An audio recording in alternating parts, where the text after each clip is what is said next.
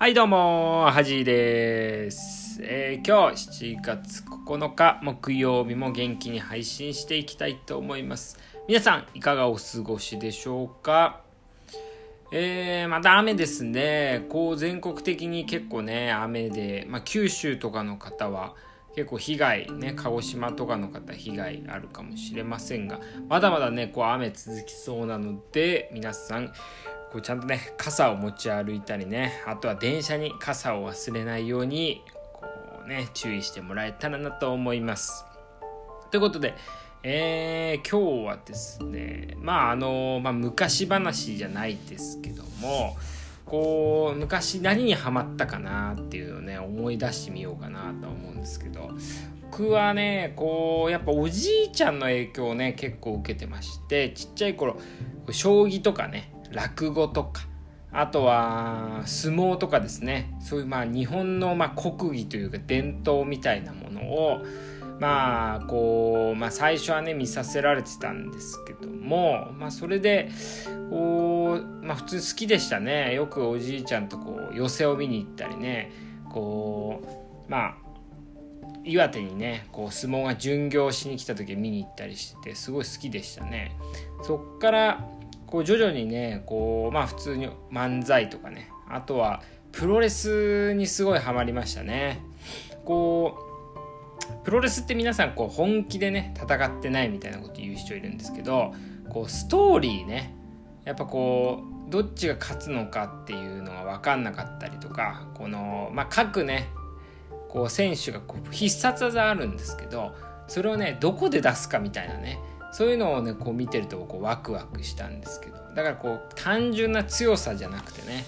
こう構成というかねそういうのをね楽しんで見てたかなと思いますね。まあ結構そう思うとその後はねこうまあゴルフとか野球とかまあそういうのにはまっていったんですけども皆さんはねこう学生の頃とか何にはまってたでしょうかね。まあちょっとあの、まあ結構お年寄りのねこう方とこう話す機会も職業柄多いんですけど何かこう熱中してることとかねこう何かハマってることをこう年を取ってもねこうできてる方っていうのはこう元気だなと思いますし楽しそうだなって思いますよね。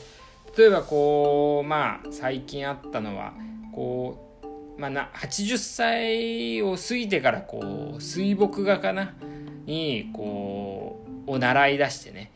もうそれをどんどんこう上達してってこう上手くなりたいからもうちょっと長生きしたいですみたいなね、まあ、そういうのを聞くとねこう生きてる意義っていうのはあるのかなと思いますね。であの僕のね、えーまあ、おばあちゃんかなおばあちゃんの兄弟でねあの90。えま7歳ぐらい亡くなった人がいるんですけどもそれはねこう本当ねこう明るいというか、まあ、結構面白いおじいちゃんでしてまああのけど結構ねあの僕のこう病院にこう入院してたんですけども、まあ、5年ぐらい前に亡くなったのかな。であの結構ね看護師さんにセクハラするんですよね。こうお尻触ったりとかこうちょっと抱きついたりとかね。でもあの可愛いおじいちゃんだったんで全然嫌がられてなかったんですよね。である時こう結構もうあの97歳だったんです。元気だったんですけどある時あのこう家族がね来た時にこう引き出しにこう雑誌のね袋閉じみたいなこうちょっとエッチなこう雑誌のこういいページだけね切り抜いたのが置いてあってですね、えー、それをねこう見つかって「おじいちゃん何こんなの持ってんの?」っつってね全部捨てられたんですよね。そしたらねその方はねこう1週間以内にあの亡くなっちゃったんですよ急に。だからやっぱこうエロというかね自分の好きなものを取られた時に一気に人っていうのはこう精神精神力がねなくなるのかなと思って。こうなんかねこうまあもちろん亡くなったんであれなんですけどなんかこうエピソードとしてこういい いいエピソードというか、まあ、そのおじいちゃんらしいんですけどまあでもなんかこう家族もねこう亡くなった時にもこうなんかこうお葬式も笑顔でねすごいいい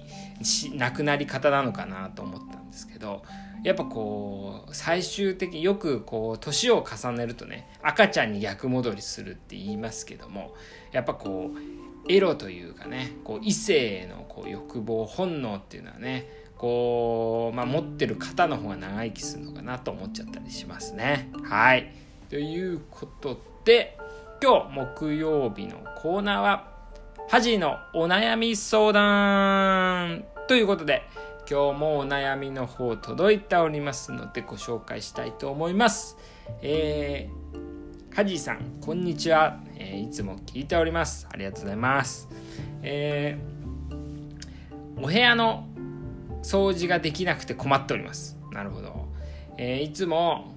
えー、お部屋をきれいにした方がいいっていうのをよく聞くんですけども、なかなか片付けられません。どうしたらいいですか？ということで、えー、29歳岩崎さんから。僕です。ということで今日もね、あのー、悩みのお便り届いてなかったのでこう勝手にね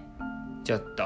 あのー、紹介したいかなと思うんですけど皆さん部屋は綺麗でしょうかね？特にこう一人暮らしの男性とかね汚いんじゃないかなと思うんです。僕も一人暮らしの男性なんであのー、まあちょっとね、2年ぐらい、まあもともとはね、こう部屋片付ける習慣あんまなかったんですけど、2年ぐらい前からこう、しっかりね、片付けるようになって、こう、綺麗にね、なってるんですけども、まあ、片付けのね、ポイントっていくつかあるんですけど、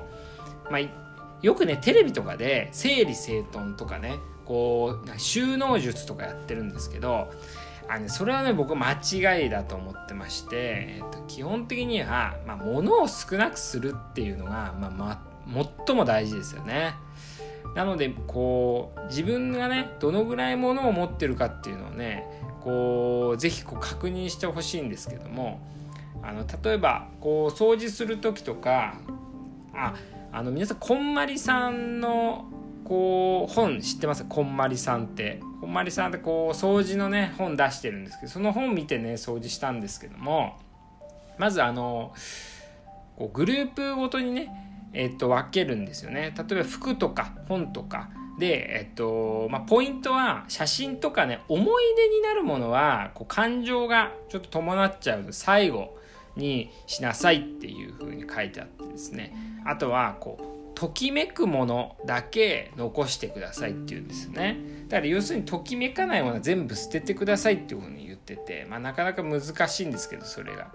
でもあのー、実際ね全然使って1年間とか使ってないなってものはねもういらないかなとは思いますのでまず整理整頓っていうよりはもう物を捨てる。捨てるってことを考えてくださいね。あとはこう新しいもの1個買ったら1個古いの捨てるとかねそしたら物は増えないのでこうまあいろいろねこういろんな収納術とかね掃除術っていうのはこういろんなものに書いてあるので、まあ、それ読んでいただければと思うんですけどまずは物を捨てるもうこれですねこれに限りますね。まあ、一番ね自分でも人によってねこう捨てられないものってあるんですよね。まあ例えば僕の場合はですね、まあ、書類ですかね。書類の整理苦手ですよね。結構あのー、捨てちゃいけないもの捨てちゃったりってあるんですけどまあ大体ね代わりが利くかなとか思ったりあとはこう写真にねこう書類とか取って、まあ、パスワードとかねそういうのは。でもその紙自体捨てちゃうみたいな形で電子化していくっていうのも大事かなとは思いますね。皆さんこう自分のねまあ、収納とかってやっぱ物を捨ててもらえたあとこう掃除してよかったなと思うのは仕事もなんですけど例えば仕事がまああのいろんな仕事ねこう早く素早くこなせるっていう人も仕事量が多ければどんなに仕事早く終わらせようと思っても無理なんですよね。だからこう取捨選択するというか優先順位をつけたりしなくていい仕事しないって捨てれるっていうのも大事なのでこう部屋でね自分の部屋で物を捨てれる人っていうのは結構ね仕事でもしなくていいことはしないっていう風に仕事もちゃんとこう捨てれるというかねあの優先順位をつけられるようになるとは思いますので結構ね掃除ができるっていうことはいろんなものに応用できますのでまあ、ぜひ、まあ、あの自分の部屋ね汚いなと思う方は取り組んでもらえたらなと思います。こんまりさんの本がね魔法の掃除術でしたらねそれはおすすめなのでぜひ読んでみてもらえたらなと思いますなので、えっと、今日はこうまあ活力というかね、えー、好きなものの話とあとはお掃除の話させていただきました。えー、皆さんお悩みありましたら、えー、ハジーの方に送ってもらえたらなと思います。じゃあ今日は以上です。おやすみなさい。